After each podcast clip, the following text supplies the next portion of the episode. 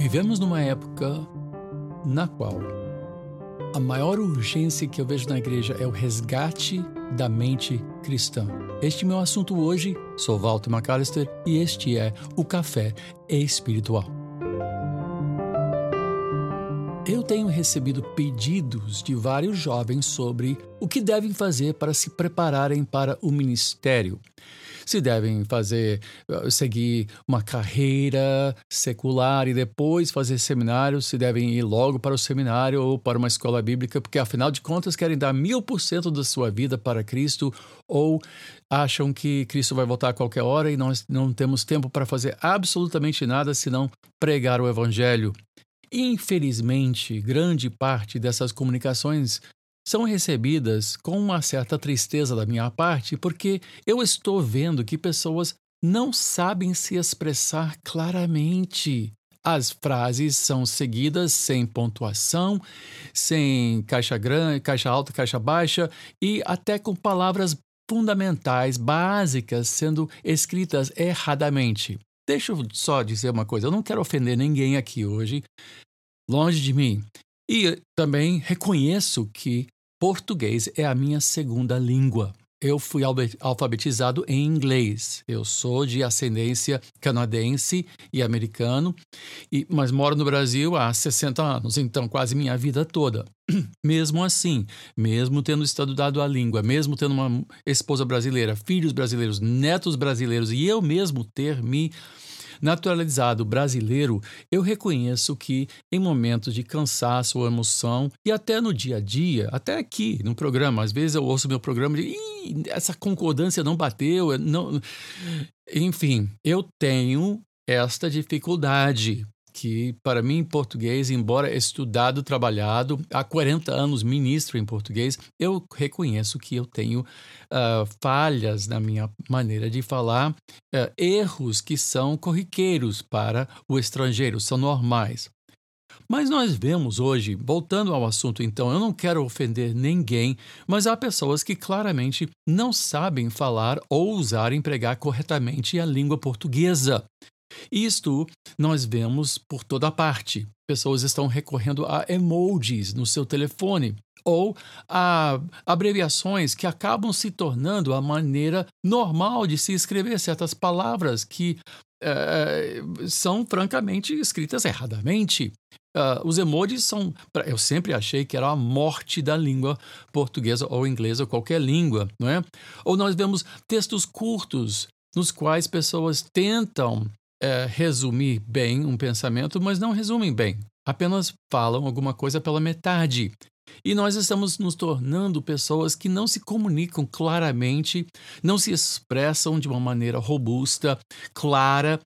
Por quê? Porque faltam três coisas. Primeiro, falta gramática. Pessoas não sabem escrever, não sabem o significado de palavras, usam palavras que são lançadas a torta direita pela mídia ou pel, por twitteiros ou influenciadores e não sabem nem do que se trata, não, tem a, não, não sabem o significado, nem sabem escrever as palavras corretamente. Falta gramática. Segundo, falta como empregar essas palavras de uma maneira lógica. Falta uma lógica, falta uma maneira correta de pensar. Sem gramática, você não vai saber pensar direito. Então falta lógica.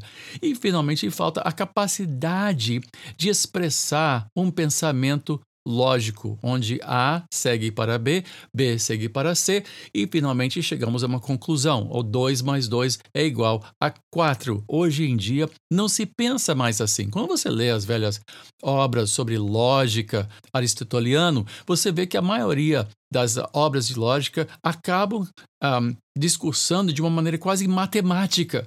2 mais 2 é igual a 4, né? A, a lei a lei da não contradição, desculpe, fugiu por um instante. Né? Então, o que nós vemos hoje em dia são muitas pessoas na internet que militam em favor de coisas que não compreendem, usando frases que não compreendem ou que expressam muito mal ou pela metade uma ideia sem realmente conseguirem passar. E aí acaba sendo assim, patadas para lá e para cá, frases, ah, fascista, ah, uh, coxinha, ah, uh, uh, comunista e, e, e reformado. sim, sim, sim, porque muitas pessoas falam de. Eu escrevi um livro para tentar explicar o que é um reformado e, no meu caso, um pentecostal reformado. Mas como é que eu fiz isso? Comecei escrevendo capítulos que, que, que, que definiam bem as palavras, porque nem as palavras a gente sabe usar direito, não é? E o que, que acontece? Quando você tem pessoas que, que formam esses conceitos, não formadas, para dizer a verdade, ou apenas pegam frases feitas, elas se tornam diletantes, ou seja, pessoas que se deleitam em ideias que não compreendem defendem com unhas e dentes causas que não têm a menor ideia. Às vezes eu até entro na internet e faço uma provocação, tipo, ah, como é que se salva as baleias? Ninguém sabe. Como é que se salva uma baleia? Não. Ah, não, pensando no meio ambiente. Mas nem reciclar direito as pessoas fazem. Então usam essas frases, defendem essas coisas, mas não estão dispostos a fazer o que seja para defender um, uma, um, o bom uso dos recursos do nosso meio ambiente. E quando se fala em teologia, meu Deus, uh, o que se mais vê são pessoas que que compreendem pela metade, ou que se me diz, ah, na minha teologia é que nem uma McAllister, ou eu sou que nem a Malafaia, ou eu acho que, que, o, que o Fábio sabe do que está falando, e, e, vão citando um e outro. E, e quando se. Aí chegam para mim e dizem, bispo, o que, que eu tenho que fazer para me formar pastor? Como é que eu faço isso? O que, que você acha que devia fazer? Primeira coisa que eu acho que deveria fazer é fazer um bom curso de português. Tem que saber falar a língua. Tem que saber fazer uma leitura crítica, que quer dizer o seguinte: você lê um texto e sabe o que o texto diz, o que ele diz, o que ele quer dizer e o que ele quer dizer na sua vida. É assim que a gente estuda a Bíblia. A, a, a, o estudo indutivo da Bíblia é ler a Bíblia, perguntar, ok, o que, que o texto diz, o que, que o quer, texto quer dizer e como é que esse texto se aplica a mim. Maioria das pregações são sobre isto. É, é, é entendimento e, e, e, e aplicação. Uh, qualquer uh, pregação expositiva é apenas uma, uma explicação mais profunda, mas segue as mesmas regras. Então, se você quer se, quer se preparar para o ministério, uh, você tem que saber falar a língua. Infelizmente, o sistema educacional do Brasil está falido, está é fruto do Paulo Freire, essa desconstrução terrível, terrível, que criou um monte de semi-analfabetos formados Uh, com até bacharel e mestrado, são pessoas que apenas são militantes, que não pensam, não raciocinam e não sabem ler um texto criticamente. Pior é que se acham educados e ainda uh, ficam repetindo frases de, de pensadores como se soubessem alguma coisa. Eu lamento isso.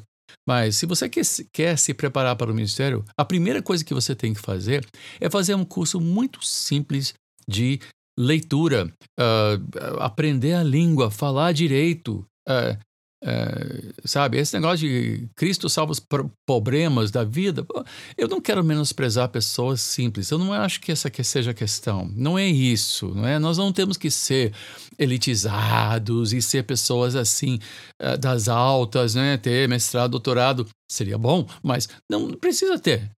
Cristo pregou para os pobres. Ele pregou de uma maneira muito simples, embora fosse a pessoa mais inteligente que já andou sobre a face da terra. Ele pregou para pessoas muito simples, falando de ovelhas e pastores e de videiras e de coisas muito, muito simples. Mas as, as grandes ideias não precisam ser confabuladas, são ideias que se traduzem de uma maneira muito simples. Bom, um dos grandes desafios da igreja, eu acho que é levar pessoas de volta a aprender a falar corretamente, de uma maneira simples, de uma maneira clara, uma lógica, uma retórica, não é? Bom, é, esse é um desabafo. Como eu disse, me desculpe, eu não quero ofender ninguém, mas eu tenho que falar isso. Agora, deixa eu acrescentar uma coisa. Eu não uso qualquer tipo de mecanismo vendido pela internet para promover nem meu programa de YouTube, nem aqui no podcast. Nós não usamos isso. Há sistemas que você pode comprar, que você pode pagar para angariar seguidores. Eu não faço isso. Eu, eu, eu, mas eh, isso também quer dizer que se você achar que esse programa tem mérito, ah, fala com outro colega, fala com outro pastor. Olha, Macalister está acrescentando alguma coisa. Ou um seminarista, fala para alguém. Me ajude. Eu, eu, eu, estou fazendo o que eu posso aqui, mas uh, eu não vou fazer essa, esse, esse, esse, é, essa, não vou, vou me envolver nessa corrida para número de seguidores. Mas se você achar que tem mérito, então compartilhe com alguém. Eu também estou à disposição, caso você precise de oração, fizer um contato, pode mandar seu e-mail para mim. Meu endereço é podcast.café espiritual, uma palavra só, sem acento no é.